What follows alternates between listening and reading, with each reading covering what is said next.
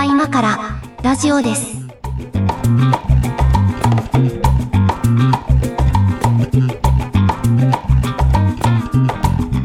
はい、ここは今からラジオです。お相手は上書きです。よ猫屋敷です。ろしくお願いします。はい、どうもよろしくお願いします。えー今日は収録3本撮りの3本目ですということで、あのー、1本目、2本目が、ちょっといつもより長いんですよね。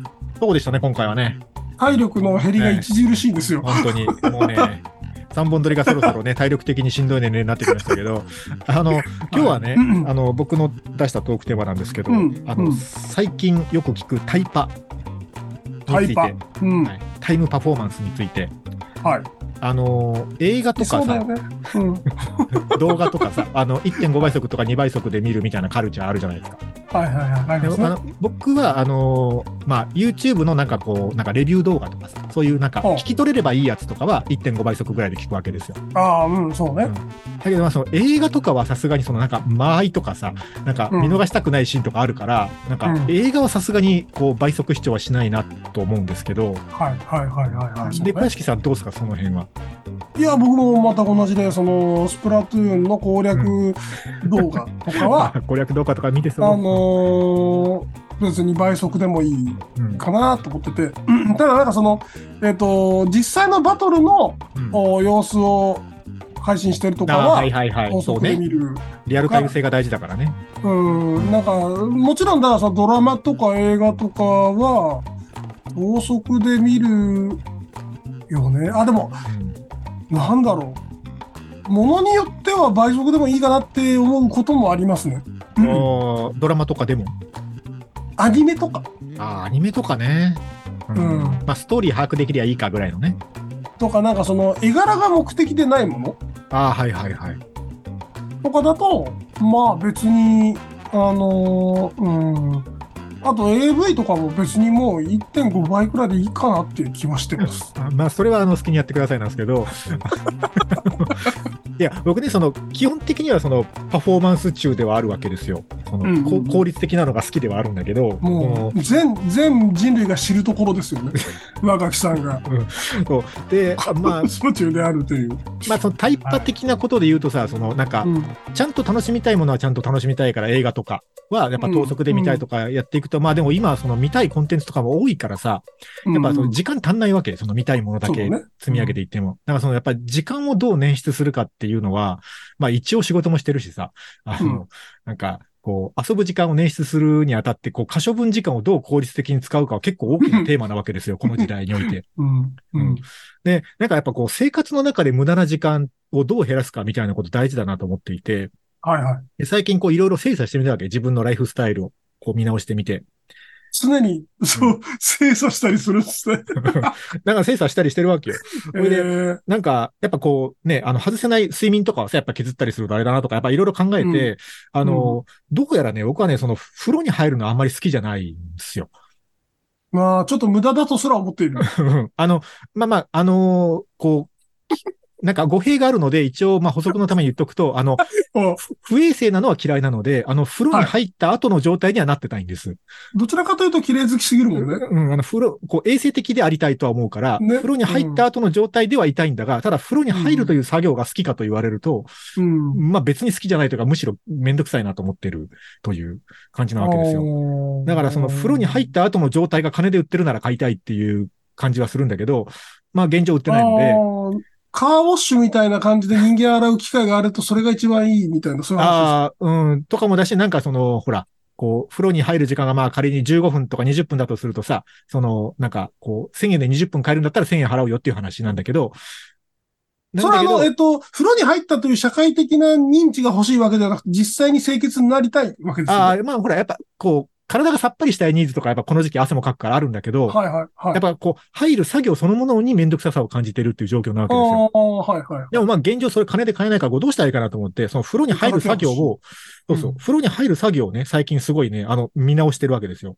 この15分20分をどこまでこう短縮できるかっていう、あの、勝負を最近してるんですけど、勝負してるの？うん。こう、まともに入るとさ、やっぱ、やっぱ20分くらいかかるわけ。服脱いで、シャワー、まあね、バスタブに入らなくても、こう、シャワー浴びて、こう髪の毛洗ってね、こう、シャンプーだ、コンディショナーだ、で、ボディーソープがやって、洗顔までやって、上がって、拭いて、結構いろいろやってんだ。で、こう着替えてってやって、やっぱね、こう急いでもやっぱ20分くらいかかるわけ。ややっぱ20分くらいかかんじゃんと思って。うん。で、これをね、じゃあどうやったら削れるかっていうことをね、こう風呂に入りながらいろいろやってみたわけですよ。で、うんだからこう、こういうなんかさ、効率化を考えるときってさ、どこがボトルネックかをやっぱ探すじゃないですか。うん。何が原因で時間かかってるかっていうのを。はいはい。で、こう、洗ってる時間と、こう、すすいでる時間を比べたときに、やっぱ結構すすぎに時間取ってるわけですよ。比較すると。多分ね、あんまり、こう、ほとんどの人はそこカウントしたことないと思うんだけど、あの、測りながらね、こう、あの、防水の時計で測りながらやってみると、あの、行かれてんな。おうおう、行かれてんな、お前。ああるじゃないですか、そのなんかタイマーみたいなやつが。で、こう、測りながらやってみると、こうね、あの、シャンプーして、あこう、ゴシゴシしてる時間と、シャンプーした後の頭をこう、すすいでる時間を比較するとね、やっぱ結構すすいでる時間、やっぱ洗い残しとかがあるとさ、なんかね、うんやっぱあるじゃないですか。やっぱちゃんとすすきたいから、なわけですよ。で、こう、しかもこう、洗う時間の方をカットしていくと、なんか適当に洗うことになるから、こう、ちゃんと汚れを落とすという目的が達成できないから、洗う方はあんまりカットしない方がいいなと。い。そう。すすぎの方を効率化することがなんとかできないかと思った結果ですね、うん一応ね、今自分なりの正解にたどり着いていて、はい。あの、今日これを、ま、今日これをまず皆さんに聞いていただきたい回なんですけど、あの、はい。はい。ちょっと、ちょっと、あちょっええと、あの、準備させて。あの、どんなクレイジーな提案が来ても大丈夫だよ。ちょっと準備。心の準備をね。いやいや、別に何も、何もクレイジーじゃなくて、ごく普通のことを言ってるだけなんだけど、おー、はい、わかりましごく普通のことなんだけど、でも逆になんでみんなこれやらないのかなって最近思ってる話で、あた。の、おね、あのーまあまあ、どこから洗うか人によると思うんだけど、こう、僕の場合まず入ってシャンプーしたいわけですよ。ねはい。で、こうシャンプーするじゃないですか。シャンプーする。はいシ。ャンプーする。で、普通に考えれば、あの、シャンプーした後、まあ、一回流しますわね。うん、うん。で、コンディショナー的なものなんかつけますわね。うん、うん。で、まあ、それも洗い流しますわね。っていう工程が入ると思うんだけど、ちょっとこれ一回、一回ここを、あの、原点から見直してみようと。ね。で、あの、シャンプー、シャンプーしますわね。ゴシゴシします。ゴシゴシしました。ゴゴシゴシしました。で、この後、あの、もうボディーソープに行こうと。あの、頭に泡乗った状態で、おー、ボディーソープ行こうと。でどうせその後すすぐんだから。ねそう、そうですね。ね、こう、髪すすぐ、体すすぐで、1対1になってるところを、髪、体すすぐにすることで、ワン工程カットできるじゃないですか。おー、そう、そうね。そう。そう、だから、あの、ボディーソープに行くと。あ頭に泡乗った状態でボディーソープ行きますと。うんね。これね、あの、コツがあって、あの最初ね、これで、これだと思って、ここに思い立ってやってみたんだけど、めちゃめちゃ目にシャンプー入るのよ。でしょ？そう。ですよね。だから、ところが、ねところがよ、これね、うん皆さんよく考えていただきたい。うんあの、うん猫屋敷さん家みたいにね、あの、うん風呂場が16畳とかある家は別ですけど、うんあのううちみたいなコンパクトな風呂場はね、もう、あの、手伸ばせば大体届くとこに全部あるわけよ。で、風呂場の構造とかもう分かってんじゃん。あの、はい。これ、ノールックでいけるよ。みんなやれば。目開けないで大丈夫。まさかの、まさかの努力で解決だった。ノールックでいけるよ、これ。あの、だからシャンプー置いてるとことかさ、もう固定しとけばさ、はいはいこう別にノールックで手伸ばせるじゃん。で、こう、うんゴシゴシタオルも、ボディタオルもね、こっち側にかかってるって取れるからさ。ほんで、こう、ワワンプッシュ、ツープッシュ出して、ノールックでか自分の体の構造も分かってるからさ、別に見なくても、こう、洗えるじゃん。洗える。で、で、ゴシゴシしたあ後、した後ですよ。で、うんボディタオル下にそのままボンを捨てて、で、うんシャンプーを洗い流します。ここでね、うん大事なポイントは、あの、体を洗い流そうと思わないこと。しあくまでこれシャンプーを洗い流す目的で一回、シャンプー部分だけ綺麗にします。でも、まあうん結局上からシャワーするからさ、7割方は体も落ちるのよ、これで。ああ、まあまあ上から下にね。上から下に行ってるから。うんうんだけど、もうここでもう体を洗い流そうとは思わずに、もう一回頭だけ綺麗に行きましょうと。うんうん。それで、あの、次、もうココンディショナー行きます。まだ体には1、2割は残ってるけど、コンディショナー行きますと。で、同じ話です。頭にコンディショナー乗った状態で、洗顔まで行きます。洗顔フォームまで行きます。これノールックでいけるから、これ。はいはいはい。ノールックで。行って、で、こう洗顔まで終わった状態で、改めて、こう、コンディショナー、洗顔、プラス残ったボディーソープを一気に洗い流すと、すすぎ回数がね、なんと2回まで短縮できるんですよ。3回、4回かかってたものが。はい。そそう、そうだねうん。そうだね。で、かつあの、体ゴシゴシしたボディタオルは、洗い終わって、あの、シャンプーするときに、いこう、うん浴室のさ、床にポイしてるからさ、あの、その後上からこう洗い流してるところのさ、流れてきた流水でさ、これも7割方はさ、もう泡落ちてるわけ。だから最後ボディタオル洗うのも本あ、当に床にポこちょこってイしてるんだ。そうそう。これもさ、だから、こう通常の入り方、これまでのさ、あのうんうん、ビフォーのやり方で言うとさ、ボディタオルもさ、ボディゴシゴシした後、洗い流した後、ちゃんとそれだけまた別で洗ってるわけよ。そうそうっすね。うんで、またこう干してるわけよ。だけど、こう床にポイしてることによって、上からの流水で7割方もうこれ流れていってるわけよ。そう、そう、そう、そうね。こう、あの、2回目のね、ラストの全身こう洗ったところで。はい、はい。そう。だから最後にそれを洗うんだけど、それも本当にこう簡易的な洗い方で全部泡落とせるぐらいになるので、うんこれだとね、まあ5分は違うよ。なんだろう、たまに見せるこの狂気って伝わるのかな聞いてる人。え いや、だからほら、あの、なんていうの、ここれは、あ、の、うん。静香ちゃんみたいにさ、その、シャワーするみたいな行為が趣味ですみたいなさ、そその行為が好きな人はいいよ。その時間を楽しめてるんだから。うん。うん。だけど、こっちとらさ、その、求めてるのは別にシャワーする時間じゃなくて、シャワーした後の状態なわけよ。うん。だから、1秒でも早くその状態にたどり着いた方がお得じゃないですか。コンディショナーをやめるとかっていう選択肢はなかった。いや、だからさ、これはさ、その、何？こう、工程の効率化を考えるときにさ、その、うん。結果に差が出ると結果的にそれは効率化ではないのではっていう疑問もまた湧くわけですよ。ちょっ。と、あの、結果にさ、出てる？その、あの、上垣さんは、その、単発の男性じゃないですか。あ単発ですね。はい。コンディショナーいる？いや、結構ゴワゴワなるよ、コンディションのあ、話そうなの？そうなの、うんあ結構髪質にね、その、シャンプー、コンディショナーが与える影響大きい方だと思うので。あそうそうだ結構だから、銘柄も割とこれっていうのがあるので、だから、そこはね、あら、ゆずそこはカットできないのよ、だから。あ、そ考えたなるほどね。か考えたら、そのリンスインシャンプーを使うとかさ、あるじゃないですか。あそうそういそうそうそう。あれとか最強の時短商品じゃん。頭、頭、体、髪の毛、い一本でいけますみたいなやつとかもあるのよ。ああるんだけどビビオレ的なやつね。そうそうそう、あるんだけど、でも、もね、そうやって髪の毛ゴワゴワになっちゃうから、だから、結結果としては同じ結果を得たいから、そこの銘柄を変えるはちょっとなしだなと思って、そこを譲った結果、や。っぱね、すすぎの回数を減らしたな、これはと思って。俺あの、え、映像見てない人わかんないですけど、まあ、はいまあまあの今、ロン毛状態なんですよ。そうですね。まあまあロン毛ですよね。まあまあ、ロン毛状態なんですけど、うん僕なんなら本当にあの、髪顔、体を一本でできるやつでも全然いいんですよ。だから、その、あ それで言うと、それが最強の時短になり得る。つまり、だけどほら、猫屋敷さんはそれだとしたらさ、まだいけるよ。あの、まだ短くするとこあるよ、どっか。まず髪を切るだよね。それはそう。そもそもそも、そもまず髪を切るだよね。それはそうだ。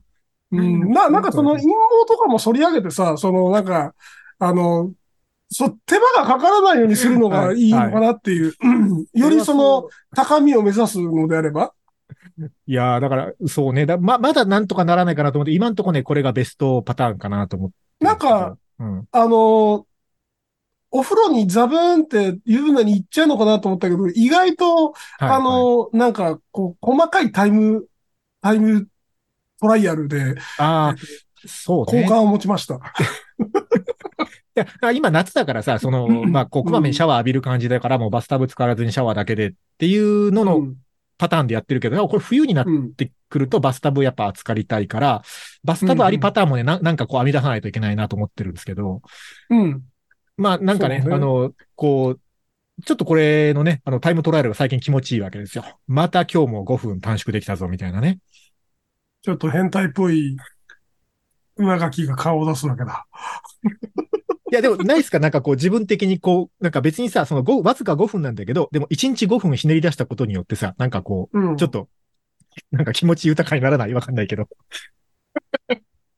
いや、こういう喜びってないですか？ーいやーあの、僕、あの、そ、その意味で言うと、うん。すごいその時間を無駄に使ってるタイプなので、ああ、そうなんだ。なんかあんまり5分というか、6時間ぐらい短縮できるんじゃないかなっていう、あ。あの、シーンはよくありますが、そうだな。あの、今の話で言うと、うんと、今のその、なんだろう、工程ね、工程で、まあ、シャンプーしたまま、いボディーソープはい。から洗ってって、うん。あの、こう、トラブルへの耐性がだいぶ落ちてるように見受けられるわけ。トラブルへの耐性？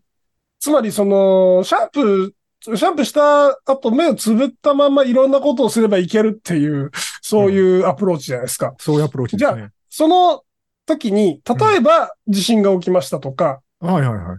足元に、だってもう泡だらけのタオルとかあって、間違って踏んで、踏んだ日にはす滑って転んでっていう可能性も生んでって、うんうんとか、とか、あの、むちゃくちゃ怖い話聞いたとか、え？どういうこと？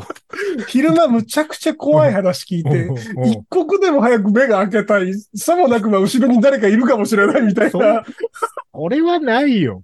そういう、うんないですか？俺、俺それあるんですよ。その、地震、地震が、裸の時に来る地震ほど最悪なものなくない？いや、でもそれって別になんか体に泡ついてようがついてまいが一緒じゃない？もう裸なんだから。いや、よりその、より正確に、その対比行動を取るためによ。その、足元のタオルとかに気を使ってる場合じゃないわけよ。うん、うんまあまあ、それはそうだけど、目、目が開いてる時間が少しでも長く確保していたかったり、あと、その、まあ地震はついでで、本当に僕が怖いのはお化けなんですよ。その何言ってんだろう。目を目、目をさ、うんあの、シャンプーをすすぐ一刻でも早く流したい理由っていうのが、うんうん目を閉じたままお風呂に一人でいたくないっていう。小学生か。小学生かよ。だから、だから、もう、その、僕から言うとその工程は絶対外せないわけですよ。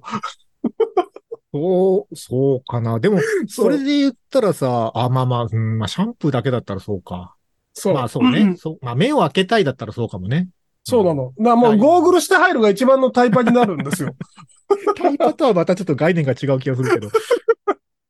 いや、その同じ、岩木さんの同じスタイルで、うんうんかつゴーグルをして 入るっていうのが、多う分ん最適解になる。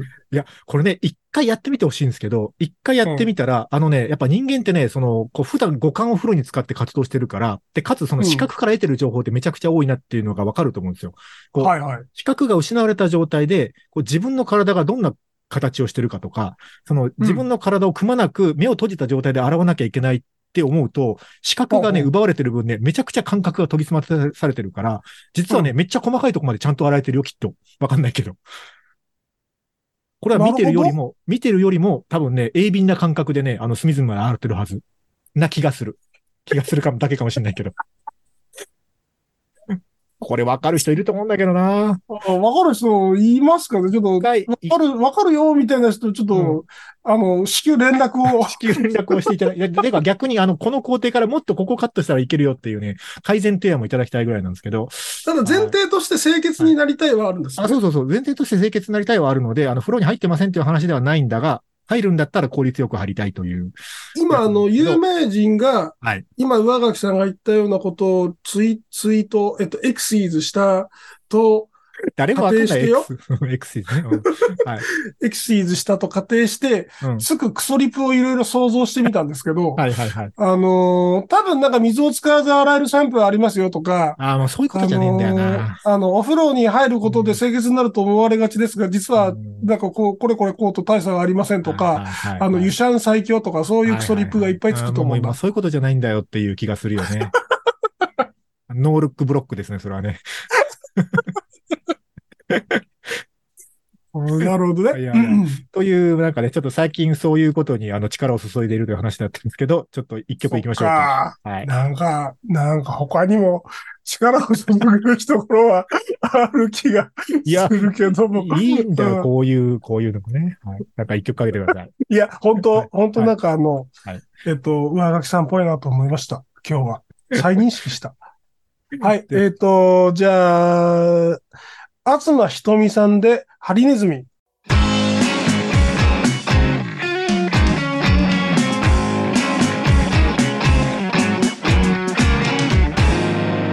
ここは今からラジオです。東ひとみさん、どなたでしょうか？えっとね、多分これアニソンなんですよ。ほう、ほう。アニソンでそんなにその、えっ、と、たくさん歌われてる方じゃないんじゃないかなと思うんですけど、結構あの、声が好みで、え、のはい。何のアニソンだったか忘れちゃったんですけどね。ソニーミュージックですね。えー、ちょっと聞いてみよう。はい。はい、了解です。ということで、えっ、と、今日はね、タイムパフォーマンス、タイパ話なんですけど、えっ、と、まあ、うんうんなんかね、そのシャワーの話と似たような話でいくとね、あの、うん。その、なんていうのかな。並行して進められる案件というか、並行して進められるものは並行して進めたい欲みたいなのも結構あって、ああ、わかるわかる。うん。うーん、なんていうのかな、その、こう、機械とかに一回任せたら、あとは勝手にやっといてくれるみたいなものを一回投げて、あと、その間に別のことしたいみたいなのがすごいあるんですよ。なるほど。だから、まあ、わかりやすいので言うと、その、例えば、家事で言うと、洗濯とかはさ、洗濯機、自動、うん全自動洗濯機とかだったら、一回放り込んで設定したらさ、あとはまあ3、40分はもうそのまんまで仕上がるじゃないですか。はい。その3、40分別のことに使えるじゃないですか。うんうん。でもそれをこう、なんか、あの、順番に一個ずつやらないといけないとすると、なんかそう嫌なんですよ。なんか洗濯機を先に回して、その間に並行して進めたい欲がすごいあるわけですよ。はいはい。でそれがなんかこう、まあ、料理とかだとまあそうだけど、こう、なんかね、うんあの、うまいことそれが、こう、なんか15分煮込むと、なんか炊飯器があと20分とかと、なんかうまいことタイミング揃って、最後に全部はい終わりましたってなるのが一番気持ちいいんですよ。はい、そう、そうね。だからうんそういう、そういう感じはわかります、それは全然わかる。あの、それはわかるパスタとかでしょ？ああ、そうそうそう。パスタとかも、だからゆ、まあね、その、茹で時間の間は、なんか別のことできるからさ。パパスタとかなんかその、茹で上がって食べ頃の時間が短いので、そうだね。それはそうだ。うん。だからすごいそこがシビアで、うん。えっと、逆にその、い一斉にこの並行して進めた料理が一点に収束して食事になった瞬間に喜びを感じるみたいなのはよくわかる。、はいはい。あの、うんなんなら洗い物まで終わりたいんですよ。あの、食べ始める時点で。おそれは相当な難易度だね。あ、あらかたでもいいけど、その、大きいものだけでもいいけどさ、フライパンだけとかでもいいけど、こう、うんう。食べてんだけど、あの、シンクがいっぱいとかも嫌だから、はいはいはい。もう、細かいものはいいけど、大きいものだけでも洗い終わった状態で食事に入りたいんですけどね。あの、それ、それで言ったらあの、うんあれなんですよ。先週家を 契約したような話したんですけ言いど、方話、はい。あの、ついに我が家に食洗機がやってくるんですよ。ああ、出た。そうなのよ。食洗機だよね。あのー使ったことないんだけど、あ、使ったことないですか？な、ないのよ。あのー手洗いに、手洗いにかなうはずがないと思っているし、あはいはい。のーなんか居酒屋とかで働いてた時も一応食洗機あったけど、はいはい。あったけどなんかそのあんまりいまいち信用してなかったんですが、ただまあ今度行く家には食洗機がついてるので、うんうん。これがね、もう現代の技はい術ですから、そうですねんしばらく触れてないですから、うんうん今、今の食洗機はすごい高性能化してて、と思うよ。多分。もし、それが、その、ね、俺チェック、レコ屋式チェックの、う叶うものであれば、はい。大変なじ、この時短になるんじゃないかなって。あると思いますけど、あのね、食洗機は最近のやつ知らないですけど、僕、その学生時代にアルバイトしてた飲食店が、それこそ、うん。あの、食洗機使って、だから20年前の、二十数年前のあの性能ですけど、それでもね、うん。結構ちゃんと洗える、まあ業務用のやつですから、あの、うん。だったんですよ。で、ただね、その飲食店、ちっちゃいこじんまりした店だったので、あのね、うん。それこそね、あの、なんというか、こう、時短のためにはたくさん入れたいわけですけど、あのね、えっと、一点一点、形の違う器を使うことにこだわりを持っているお店だったわけですよ。その、ファミレスみたいにさ、うん全部同じ規格だったらさ、とか、あと並べればさ、たくさん入るんだけど、はいそそうのね。一個一個大きさも形も違う器を使ってるわけですよ、その店は。うん。でそうすると、その、どんどんこう、あの、客席から帰ってくる、こう、器をさ、あの、よ、弱洗いっつって、こう、なんか、こう、大きいものだけ落として、水洗いで軽くし、うんうんうん洗って、こう、食洗機に入れていくんだけど、入れていくときのさ、なんというか、こう、すごい、ノウハウがあるわけ。なんか、小さいものから先にこっちにこう、被せていって、ああ、はいはいはいで、はい。その食洗機の構造的に、こう、下側からお湯が上がってくるから、こう、汚れてる面をできるだけ下に向くように、こうして、しかもこう、重なってるところは現れにくいから、重なりができるだけ作られないように、間になんかこう、細かい皿とか挟むとか、なんかそういうね、細かいノウハウがあるんですよ。うんそうい。うのを、こう、ね、バイトをね、何年かやっていくと、こう、極めていって、あの、そこにね、あの、かなりのノウハウをね、溜め込んで、あの、4年間バイトしてたんですけど、最後はね、だいぶプロってましたね、あんまね。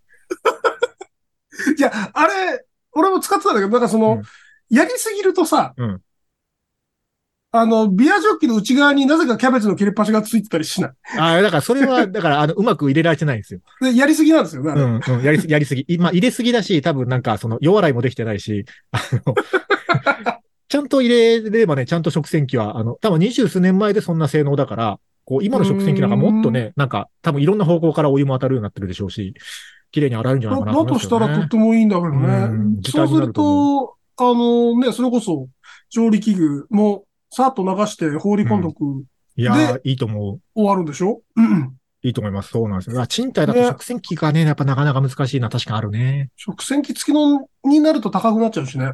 そうなんです。まあ、うんないことはないけど、ちょっとね、っていうのあります。やっぱ、キッチンの作りが違いますよね、賃貸とね。まあそもそもね、うんあとさ、そう、全然関係ない、うん先週の話の範疇だけど、はいはい。あの、IH、IH になるんですよ。ああ、そうなんですね。IH 僕あんまり信用してないんだよな。そうなのよ。うん。そ、そこだけなの。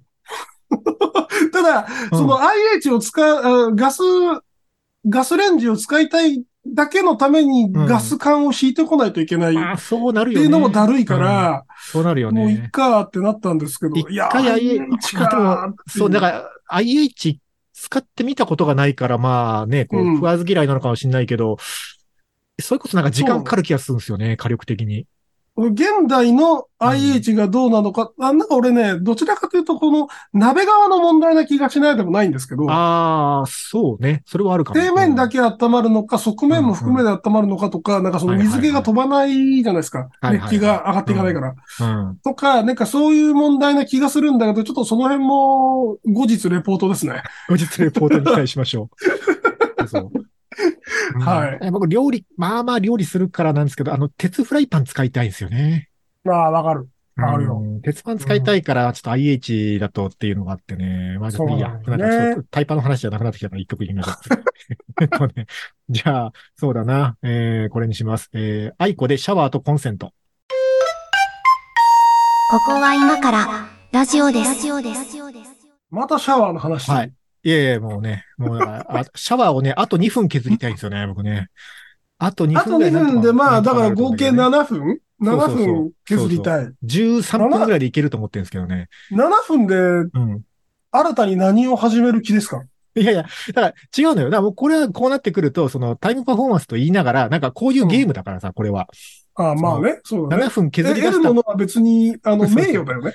7分削り出せたことによって、じゃあ何かね、その、こう収入が増えるとかさ、なんかそういうことじゃなくて、7分削れたぞっていう、なんかね、こう、優越感達成というか。感というか。達成感というか、そう、そこを目指してるわけですよ。やっぱそ、それはだから、その、実用というよりかは変態のあれですよね。その、違う違う。違なう実用じゃないからね、もう。もうこう、なんでもない日常をね、いかに楽しめるかっていう、こう、ゲーミフィケーション意味ではねゲーミのそういう意フィケーション。味でははい、楽しみですけど。僕だってもう、あの、本当にさ、あの、苦手な仕事とかあるわけよ。そう、事務作業系でもさ、もうただひたすら入力するとかさ、同じことをたくさん書かなきゃいけないみたいな本当に嫌いなわけ。3月くらいのやつね。そううん 本当に嫌いだけど、まあやんなきゃいけないのってあるじゃないですか。だけどそういう仕事でもこう、マジでモチベーションが上がんないから、なんかもう最後の最後まで後回しにしちゃうんですよ。だけど、もうそういうのはもうなんかね、こう、それこそタイマー置いて、もうタイマーアタックかなんかでさ、もうゲーミフィケーションしないとね、やらないの、自分が。逆にゲームケーションしたらやるんだ。えら、偉くない？俺もそれでもやんないけど。まあやんないといろいろね、問題が起こるから。だから僕はもう小学生の頃からそうですもん。小学生の頃とかさ、漢字の書き取りとかあったでしょ？夏休み。の宿題で。はいはい。あんなさ、何の意味もないと思ってたから、小学生の頃。だからもう知ってるし、うんこの漢字、覚えてるし、この漢字。知ってる漢字をなんで何回も書かせるんだと。ね？覚えてるかどうかテストして覚えたやつはもう書かなくていいにすればいいのにと思ってたけど、なんか同じ漢字 10, 10回ずつ書いてこいとかあるじゃないですか。だからそれあも、るあるある。あれ大変だった。苦痛だった、あれ。ね、あれもね、だから、あれもね、だからタイムトライアルですよ。あの、ストップウォッチを持って。あの、まずね、その、例えばこう、なんていうの？えっと、1個ずつ10個書くのを1回測って、うん1個ずつの漢字を10回書くパターンを測って、で、次にその、1画目だけ全部書いていく。で、次2画目だけ全部書いていく。3画目だけ全部書いていくのパターンで書いたやつと比較して、で次にこう、変、変だけ書く。奇変だけ全部書いていく。で、作りだけその次書いていくのパターン測って、どれが早いかを測りながら、こうね、書き取りのね、宿題やってた記憶がありますね。それで自由研究になるよね。まあまあそうだね。それはそうかも。あ、そう、そういうの好き。あの、こう漢字ドリルが終わったら自由研究まで終わってるみたいなやつめっちゃ好き。そういうことです。そういうこと。そういうのめっちゃ好きです。どちらかというと、なんかあの、書き順、書き順っていうか漢字とか書くとさ、はいリズム感があるじゃない。あ、そうそう、そうなの、そうなのよ。だね、やっぱ一画ずつはね、すげえ効率悪いことが分かった。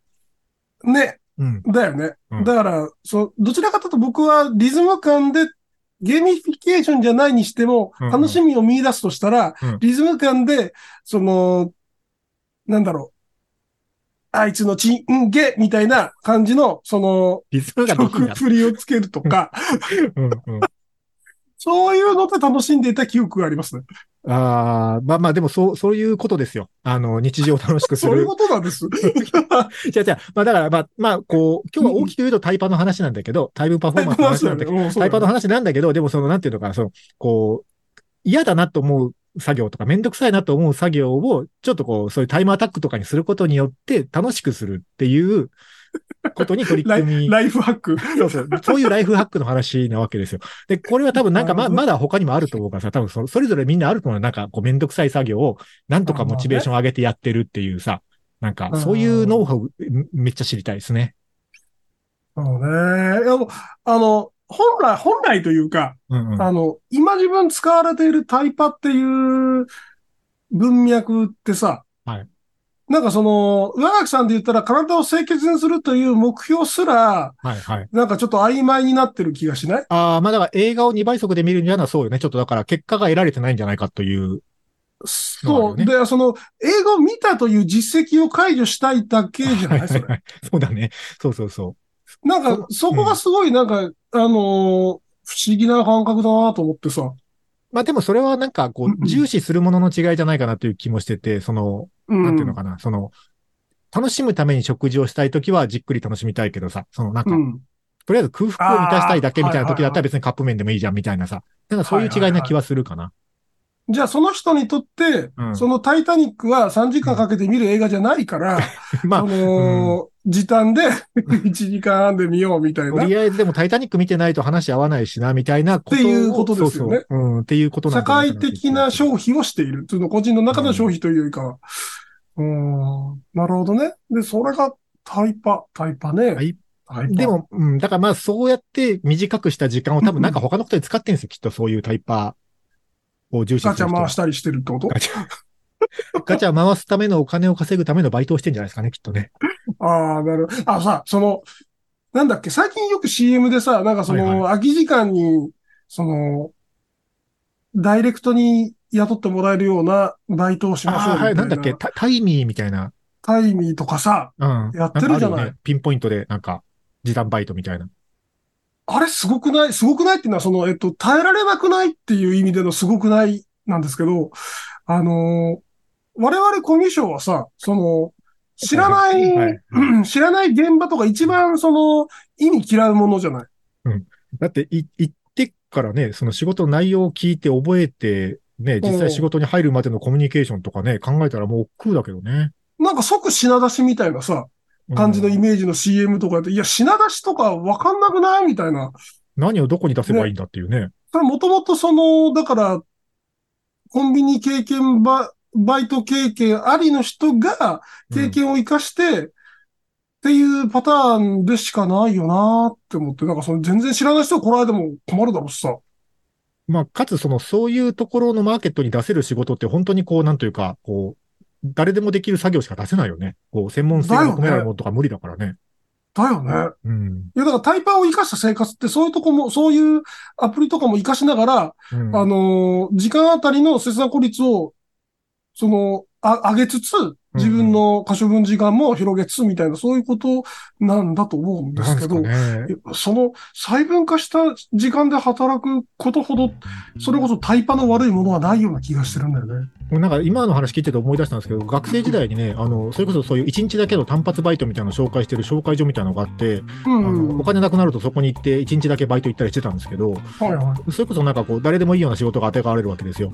うん。で、なんかある日行ったね、工場がね、なんかその、醤油かお酒かなんかそういう瓶を詰める、なんかうん、うん。瓶というか、その、そういうのを段ボールに入れて出荷するパッケージング工場みたいなところだったんですよ。はいはい。で、その自分が当てがわれた、こう、工程が、その、流れてくる、平で流れてくる段ボールがベルトコンベヤーで来て、それをパカッと組み立てて、で、うんその足元にあるなんかボタンをこう、足でスイッチを押すと、なんかうんちょうど長さにピョロってこう、ガムテープが出てくるんですよ。うんで、それをその上にペタって貼って、ひっくり返して、あの、上の口が開いた状態で、こう、下流の工程に流すと、下流の工程の人がまた中敷きで入れて、瓶を詰めて、また流すみたいなことをするお工場だったんですけど、こう、クソもんねえなと思って、この仕事。あの、もう、15分で飽きたわけですよ、この作業に。同じこと そうだろうね。